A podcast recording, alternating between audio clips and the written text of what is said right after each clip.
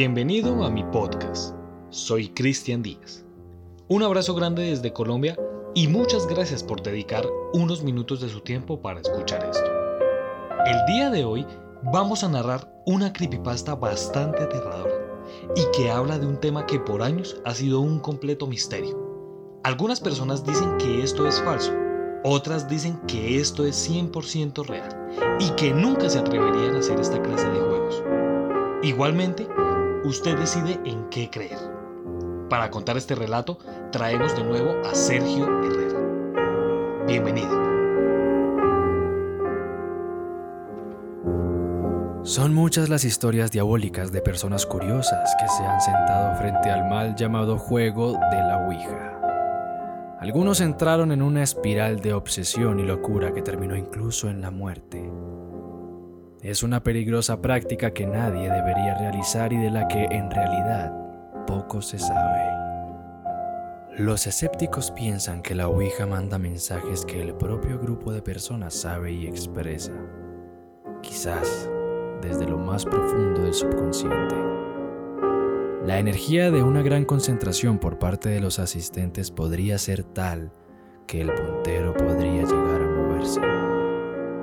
Si juntamos estas dos suposiciones, tendríamos una lógica explicación al fenómeno de la Ouija y por lo tanto sería algo completamente humano y producido por nosotros.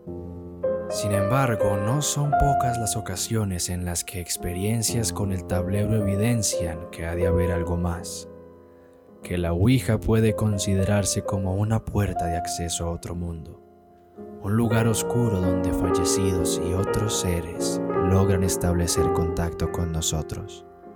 Si eso fuese cierto, estamos ante algo muy peligroso, ya que desconocemos a la entidad que establece un contacto directo con nosotros.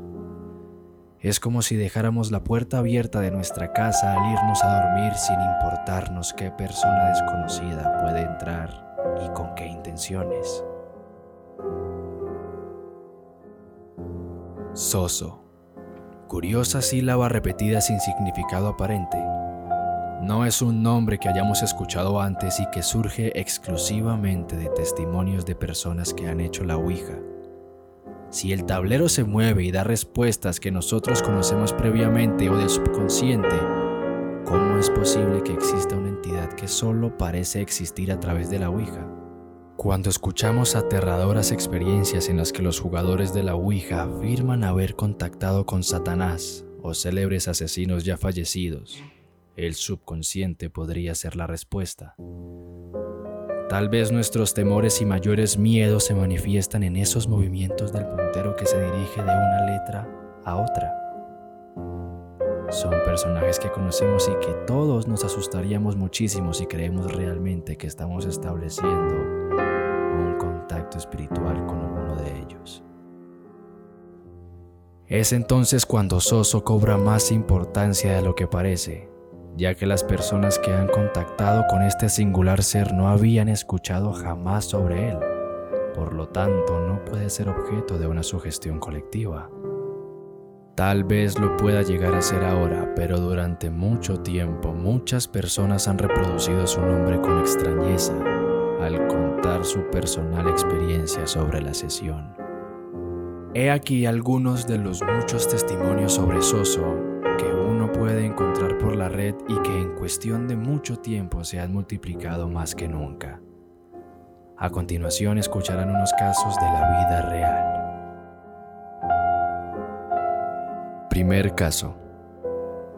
Durante mis experiencias con la Ouija, un espíritu en particular siempre hizo notar su presencia. Su nombre es Soso. Hoy en día me niego a pronunciar siquiera su nombre ya que creo que la mera mención del mismo puede hacer que se manifieste. Demasiadas veces como para contarlas pretendió ser un buen espíritu desde el principio o pretendía ser quien sea que yo tratara de contactar, pero con el tiempo mostró su verdadero yo maldiciéndome, amenazándome a mí y a otros presentes en la sala. Una vez, me insultó usando lo que parecía latín o hebreo e hizo una terminología bíblica. Estaba realmente fascinado y sorprendido por el número de veces que Soso se manifestó a pesar de haberlo hecho en muchos estados y tablas de Ouija diferentes. Siempre terminaba siendo muy desagradable y comentaba libremente acerca de cuánto quería poseer a mi novia y llevarla al paraíso. Cuando le pregunté dónde estaba el paraíso, él deletreó I N F I E R, N, O. Infierno. Una vez, después de que Soso se pusiera extremadamente cruel, entré a mi baño solo para ver a mi hija de un año de edad a punto de ahogarse. Su madre la había dejado sola en la bañera solo por un segundo y de alguna manera el grifo del agua se encendió y empezó a llenar la bañera. Instintivamente ella llevaba la cara inclinada hacia arriba y fue cuestión de segundos para que su cara quedara debajo del agua. Al día siguiente fue hospitalizada por alguna extraña infección interna y fue puesta en aislamiento por dos semanas mientras los doctores intentaban diagnosticar la enfermedad. Estuvimos a punto de perderla y fue cuando empecé a sospechar de un ataque demoníaco. Según me explicó él mismo a través de la Ouija, Soso es uno de los siete guardianes de los siete círculos del infierno. Si alguien realiza la Ouija y establece contacto con una entidad que se inicia con una Z, como Sana, Soa, etc., finaliza la sesión inmediatamente. Me temo que son demonios más poderosos que el resto y muy malignos. No acabará bien la sesión, seguramente los ataque. En mi caso, me lanzó una silla de madera contra mi cabeza. Por favor, háganme caso. La Ouija es muy peligrosa. Segundo caso. Cada vez que oigo hablar de Soso y yo hablo sobre él, padezco de ansiedad. Siento la negatividad, una fuerte presión en el pecho y en mi cerebro. Mi hermana y yo nos aficionamos a la Ouija y establecimos contacto con un ser muy maleducado. Nos insultaba y nos amenazaba. Le preguntamos cómo se llamaba y deletreó Z-O-Z-O. Justo en ese momento mi sobrino, el hijo de mi hermana, quien dormía en una habitación lejana a la que estábamos con la Ouija, se levantó de la siesta gritando, Soso, Soso, Soso. No sabíamos qué le pasaba, nos asustamos mucho, parecía histérico y no dejaba de repetir esa sucia palabra. Entré en pánico cuando consulté por internet y descubrí que en ocasiones Soso amenaza con llevarse al hijo primogénito. Tercer caso. Cometí el error de jugar con mis amigas a la Ouija. Se los manifestó una entidad llamada Soso que él mismo decía ser un demonio. A la noche tuve unas pesadillas horribles. Soñaba que alguien entraba en mi habitación y me violaba. Lo pasé muy mal. Era un ser con los ojos negros del todo y su lengua era negra. Olía muy mal, como huevos podridos y era muy violento. Me desperté y había sangre en mi ropa interior. Me traumatizó mucho, le pedí a mis amigas que volvieran a hacer la Ouija. Yo no era capaz y les preguntase si era él quien me violaba en, en sueños. Dijo que sí, que ahora yo era su novia. Durante unos meses he sentido como Soso entra en mis sueños y abusa de mí. En serio, no juegues nunca a la Ouija. Cuarto caso. Soso se le aparece a mis amigos desde que yo sola hice la Ouija en mi casa. Él se presenta en sus habitaciones, se queda inmóvil y mira cómo duermen. Ellos se despiertan al escuchar una risotada, lo ven, se asustan y él desaparece. Una vez sentí como alguien me tocaba la entrepierna mientras hacía la ouija. Soso decía que quería embarazarme, que iba a violarme en sueños. Esa noche tuve un sueño yo nunca sueño. sobre una violación. Era Soso. Me violó en mi sueño. Hablé con él más tarde esa noche y le pregunto si era él. Me dijo que sí. Dos noches más tarde estaba en mi sueño otra vez.